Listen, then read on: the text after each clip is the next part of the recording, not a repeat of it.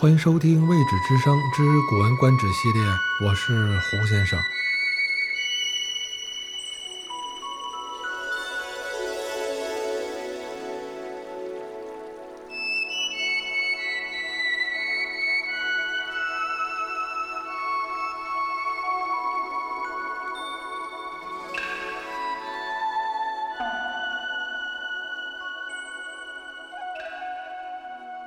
本集的文章名为《放鹤亭记》，作者苏轼。本文是苏轼于西元一零七七年赴徐州任知州的第二年所做的文章。就在这个时间的前两年，苏轼因为对于当时的政府进行改革发表了一些批评的言论，对于因改革而产生的一些弊端。以及伤害人民群众利益的事情，逐一进行了批评。苏轼的这种客观的评论，受到了改革派的领袖王安石的不满。于是，王安石便向国家最高领导人宋神宗皇帝对于苏轼的批评，指责他反对政府改革，违反了国家的大政方针，也是对于最高领导人的不恭敬。由此而产生的强大的政治压力，令苏轼感到非常的难过。于是，他为了自保而自请调离中央，到地方去工作。而由此为转折点，即苏轼的官运从此就一蹶不振，直到他死去。那位当年曾经踌躇满志，并被很多人看好的国家栋梁之才，终于。尝到了政治中血雨腥风的滋味，这就造成了苏轼一生中约有四分之一多的时间都是处于流放的途中。他作为一名政治上不过关、大局意识不强、不能领会领导意图的官员，苏轼的主要原因就是因为他说了真话，说了他自己想要说的话。但纵观中国历史，从屈原到苏轼。他们这些敢于发表自己意见、说真话、批评政策的人，最终的结局都不怎么样。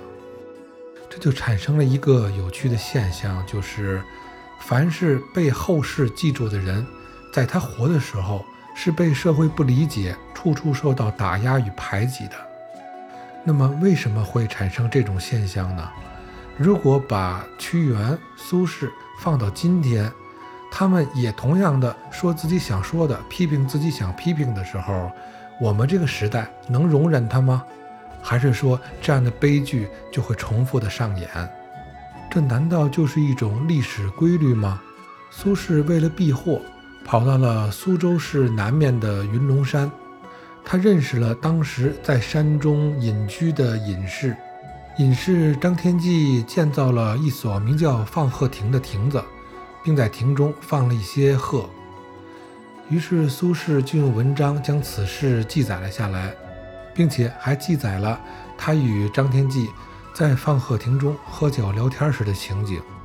文中从鹤与酒引出了历史上魏懿公好鹤亡国和刘伶阮籍纵酒掩盖真性情得以保全性命的各种故事，说出了隐居的自由快乐。比当皇帝或者当大官要有意思多的主题。文章多次写到鹤，刻画鹤清远闲放的形象，将鹤比作贤人和君子，并象征隐士，突出了隐居的洒脱与逍遥。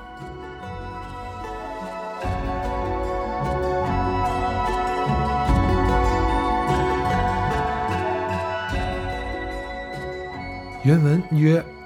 西宁十年秋，彭城大水，云龙山人张君之草堂，水及其半飞。明年春水落，迁于故居之东，东山之路。升高而望，得意境焉，坐亭于其上。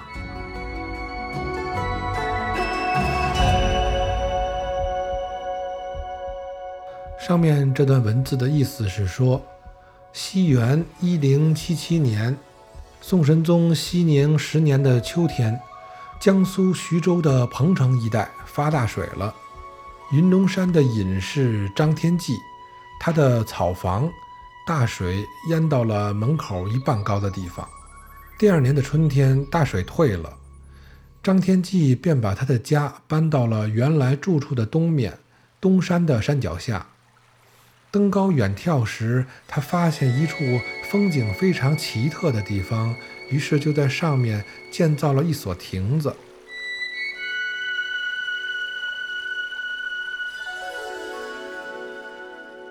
古文曰：“彭城之山，冈岭四合，隐然如大环，独缺其西十二。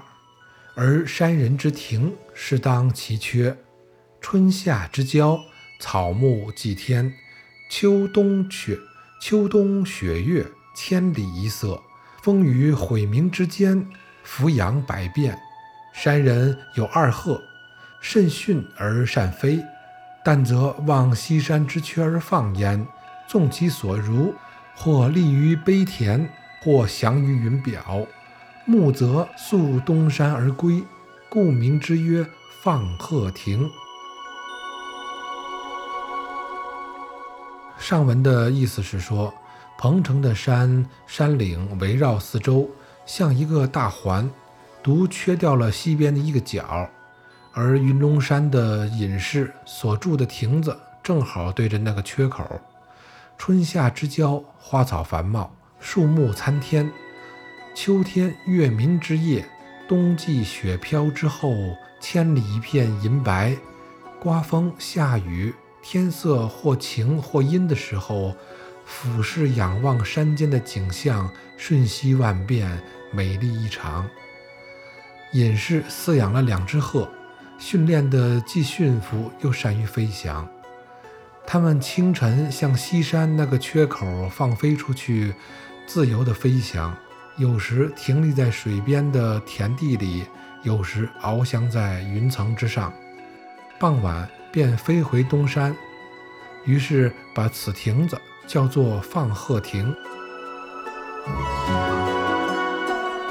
古文曰：“郡守苏轼时从滨左辽吏往见山人，饮酒于斯亭而乐之。诣山人而告之曰：‘子之隐居之乐乎？虽南面之君，未可与异也。’亦曰：‘鸣鹤在阴，其子鹤之。’诗曰。”鹤鸣于九皋，声闻于天。盖其为物清远闲放，超然于尘埃之外。故易诗人以比贤人君子，遐而玩之。宜若有益而无损者，然魏夷公好鹤而亡其国，周公作九皋，魏武公作异戒，以为荒祸败乱，无若久者。而刘伶阮籍之徒，以此全其真而名后世。皆夫南面之君，虽清远贤放如鹤者，犹不得好；好之则亡其国。而山林遁世之士，虽荒祸败乱如久者，犹不能为害，而况于贺乎？由此观之，其为乐，未可同日而语也。山人欣然而笑曰。有是哉！乃作放鹤招鹤之歌曰：“鹤飞去兮，西山之缺；高翔而下览兮，则所视。幡然敛翼，晚将及兮。乎！何所见？皎然而复激。独终日于涧谷之间兮，濯苍苔而履白石。”鹤归来兮，东山之阴，其下有人兮。黄冠草履，葛衣而鼓琴，躬耕而食兮，以娱保汝。归来，归来兮，西山不可久留。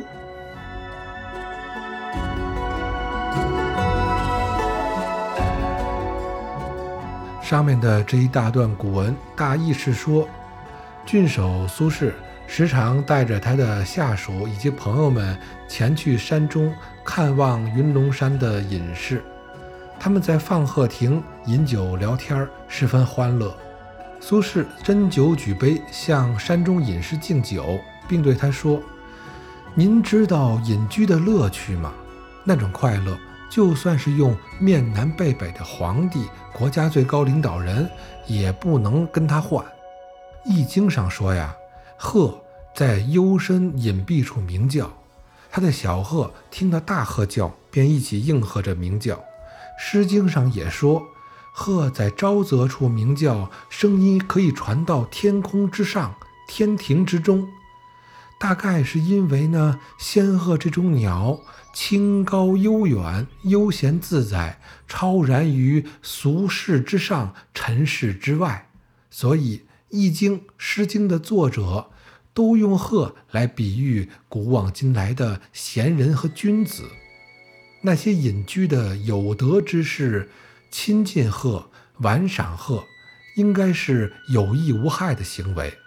但是呢，在春秋时期的卫懿公，却因为特别宠爱鹤，而使自己的国家灭亡了。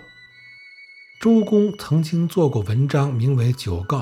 魏武公做文章名为《异戒》，这两个人呢都认为酒是祸害的源头，它可以使事业荒废、性情迷惑、道德败坏，从而产生了更多的祸患。他们这些人站在道德的制高点上，人们所做的所有坏事儿，终其原因都是因为酒。酒能令好人变坏，能令国家走向颓败，但是呢？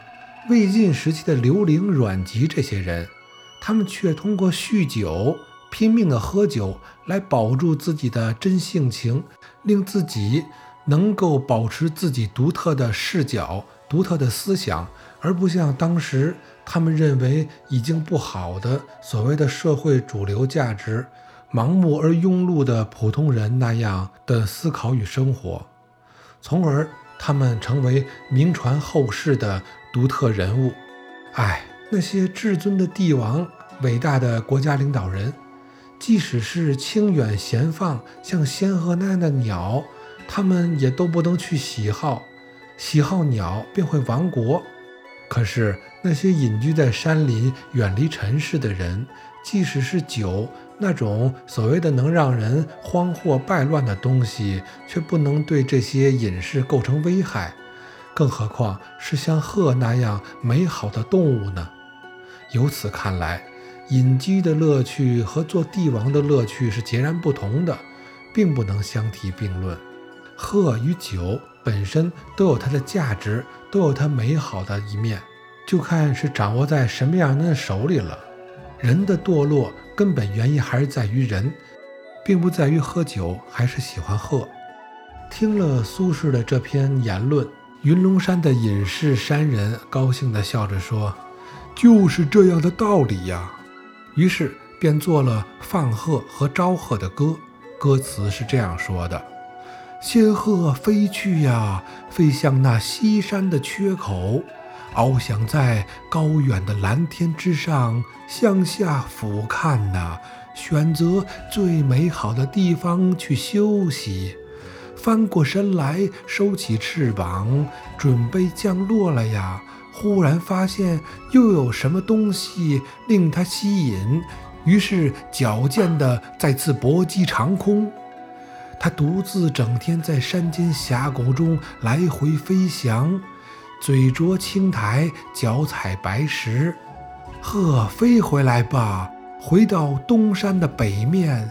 山下有人，他戴着黄色的草帽，踏着草编的鞋子，身上穿着粗布的衣服。他正在弹琴。这人亲自耕种，收获粮食，自给自足，把多余的粮食用来喂那些可爱的鹤们。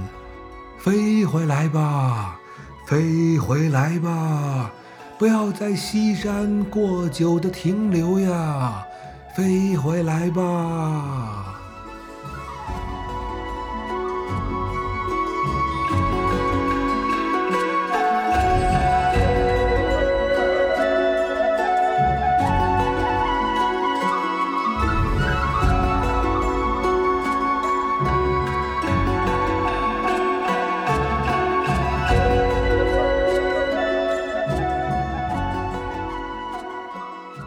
上便是苏轼的文章《放鹤亭记》的全部内容。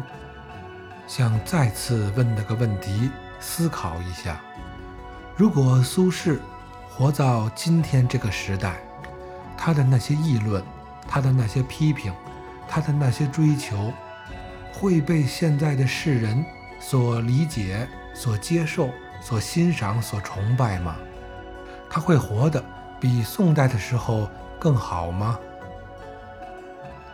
感谢收听《未止之声之古文观止》系列，我是胡先生，谢谢支持，下集再见。